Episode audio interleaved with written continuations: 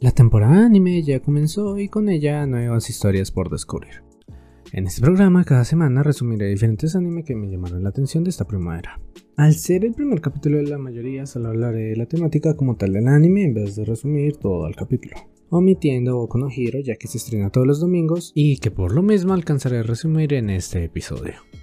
Empezando con los animes del lunes tenemos a Koikimo, el cual muestra la historia de Ryo Amakusa, un hombre de negocios que vive cansado de todo en un bucle de vicios y por casualidades del guion conoce a Ichika Arima, la cual le dará luz a su vida. Algo curioso, además del hecho de que el protagonista tiene tendencias masoquistas, es el hecho de que al principio del anime hay una paleta de colores bastante apagada, casi gris, mientras que después de conocer a Ichika el anime va tornándose de un color más vivido. El opening es interpretado por Ace Collection y se llama Monochrome City, mientras que el ending se llama Linaria y es interpretado por Maruri Torryuga. Continuamos con Mars Red. Este es uno de esos animes que inician de una forma extraña y en este caso poética, ya que hay una chica que al principio está hablando sobre la luna y cuán pura es la misma. La historia se desarrolla en el periodo Taisho 1923 donde conocemos al comandante Maeda Yoshinobu. Al parecer, la historia va a tratar sobre vampiros, envueltos en la guerra y demás problemáticas que se muestran en este género histórico slash sobrenatural. Además de que el ser vampiro es tratado como una infección, en vez de simplemente exterminarlos, muchas organizaciones, al menos la del protagonista, intenta usarlos como arma. El opening será interpretado por Wagaki Bank, el cual es una banda especializada en los instrumentos clásicos y es bastante cool, deberían echarle un vistazo. Mientras que el ending será interpretado por Hyde, Continuando con el miércoles, ya que esta semana no salió ningún anime el martes, tenemos a Joran, o Joran, la verdad no sé cómo se pronuncia. Es un anime histórico y como la mayoría de ellos, su estilo de animación es clásico y más enfocado en los trazos de la escena más que a la fluidez de la misma, al menos en las escenas de acción. Para poner un ejemplo de cómo es esta animación, es como si hicieras 4 o 5 dibujos y los pasaras de forma rápida. Eh, este tipo de animación no sé cómo se llama, pero es algo por el estilo. Uno puede ver que está animado, pero no deja de notar que fue un dibujo. Además del anterior, está el hecho de que todo el soundtrack está realizado con instrumentos clásicos de Japón, como el shamisen o el koto. Esto le da un aire más clásico al anime y es un detalle bastante curioso. Ahora bien, respecto a la historia, sus protagonistas forman parte de una organización, entre comillas, de asesinos que existen para proteger el orden de la sociedad. Es como el lado oscuro que toda sociedad por lo general tiene.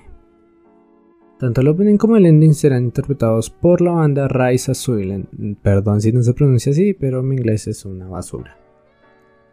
Full Dive, para cortar el nombre porque es jodidamente largo, es un isekai, pero este tiene la particularidad de que el protagonista esta vez no ha muerto. Tampoco es un hikikomori y no es la típica imagen de friki, aunque sí que es acosado y realmente odia a la sociedad. Pero el punto es, ¿cómo entró al Isekai? Resulta que es el mundo de Finalizing Quest, para abreviar Faiku. O eso pensaba. La realidad es que por azares del destino, Hiroyuki, el protagonista, termina en una tienda de videojuegos vieja en donde la encargada de la tienda, Reona, Reona, sí, no es Leona, es Reona, le vende otro juego llamado Kiwami.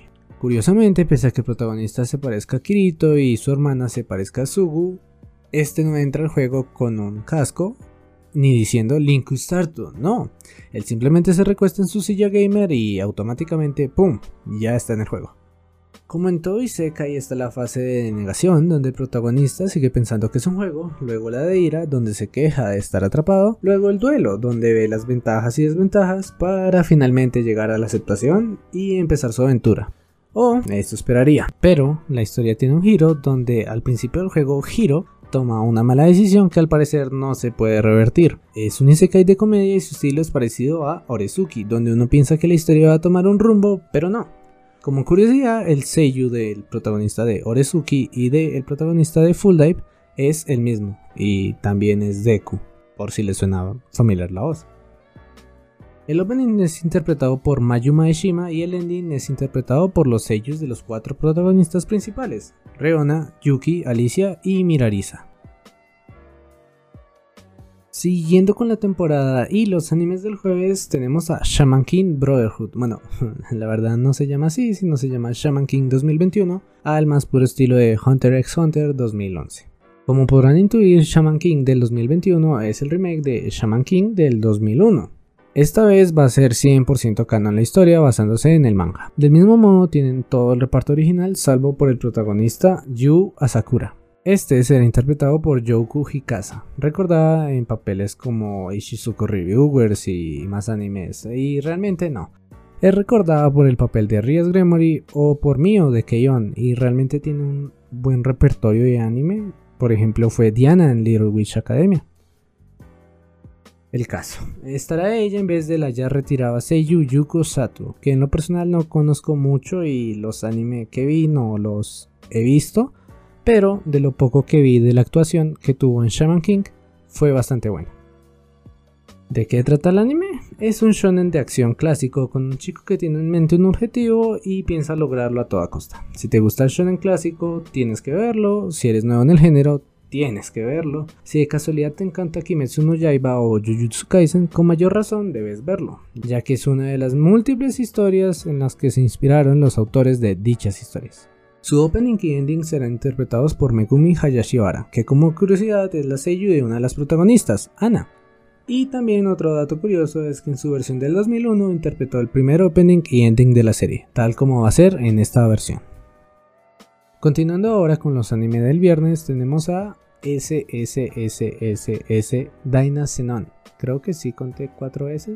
Si no, son solo 4 S. Dynazenon. Es una historia alterna a S4 o solamente Gridman. Al parecer va a tratar de diferentes temáticas además de las peleas de mechas.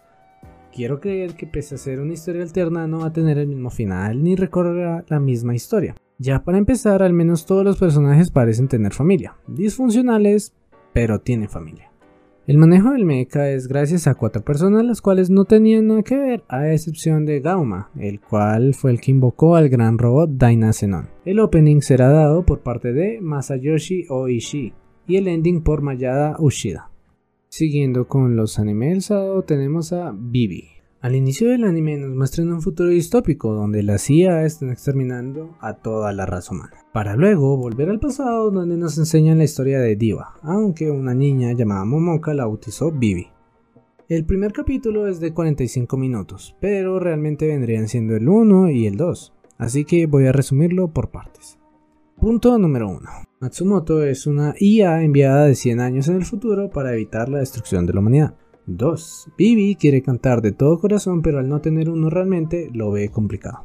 3. Las IA se comunican como en Avatar, solo que cabeza con cabeza, mientras que en Avatar era el cabello con el cabello. Esto me recuerda también un poco a otro anime llamado Beatless.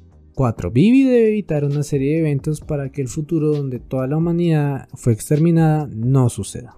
5. Las CIA tienen un sentido del humor bastante raro y son como los chistes que algunos profesores suelen contar. 6. Pese a la mezcla del CGI, tiene una animación bastante buena y me recuerda un poco a la animación de Carol Antuese.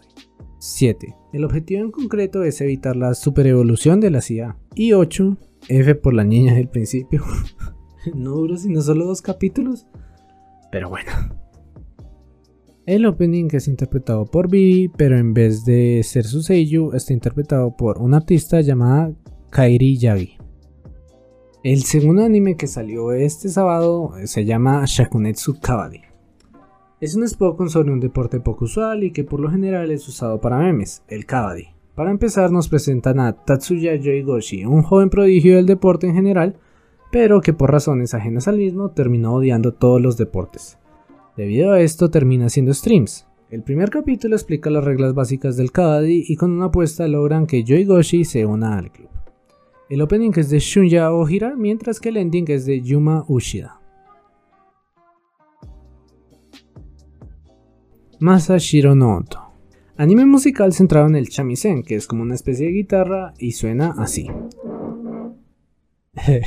Qué curioso. no, ahora sí, suena así.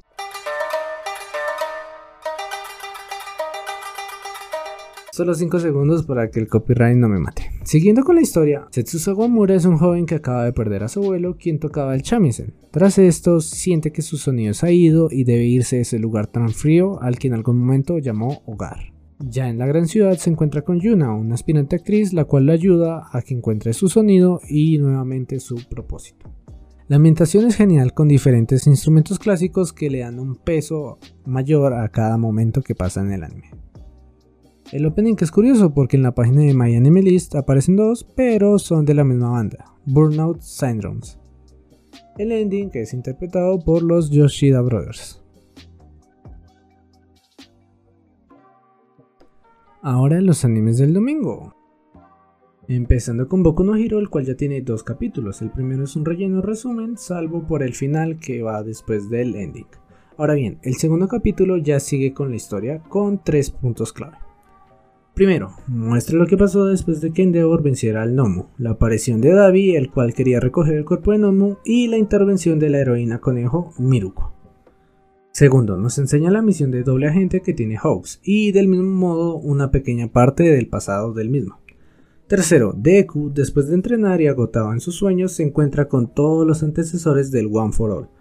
Del mismo modo, ve apenas la introducción del origen del primer portador el opening que es interpretado por la banda Dish y el ending por The Peggies o The Piggies, no sabría cómo pronunciarlo. Continuando con Sayonara Watashi no Kramer, habla de Nozomi Onda, una chica que ama el fútbol y quiere jugar con los chicos, porque según ella no hay nivel en el fútbol femenino.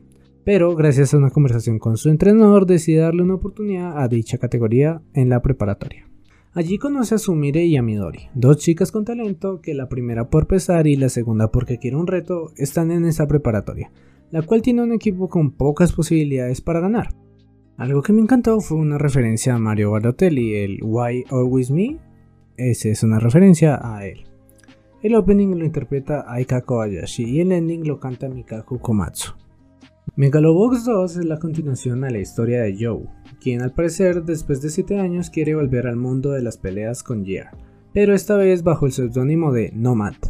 Algo que me encantó de esta temporada es que el ending está en español, y no solo eso, sino que además lo canta en japonés. Así que si quieren echarle un vistazo y quieren saber cómo suena un japonés cantando en español, lo pueden encontrar en mis redes sociales o buscando el canto del colibrí del artista Mabanua.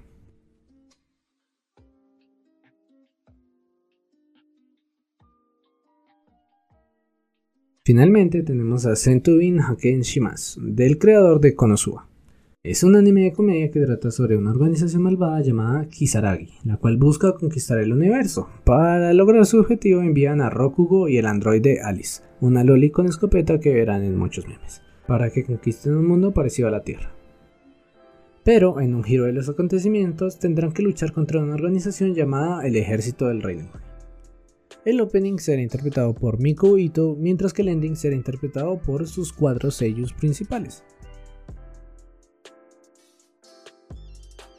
Ya para finalizar, si bien es cierto que salieron los dos primeros capítulos de En Zero, dichos capítulos están filtrados, y como respeto a la obra, esperaré a que salga oficialmente para dar mi opinión. Lo mismo aplica para la última temporada de Freeze Basket y Tokyo Revengers. Esto sería todo por hoy. Por lo general el podcast se subirá todos los domingos, salvo que esté ocupado. En ese caso lo subiré los lunes. Conforme avance el mes, mayor será la lista de anime que resumiré, pero prometo que los resumiré de la manera más ordenada posible. No olvides seguirme en mis redes sociales si te gustaba el oírme hablar sobre anime. Suelo hacer directos en Twitch los lunes, miércoles, jueves y viernes. Nos vemos el próximo domingo. Si todo va bien, mátane.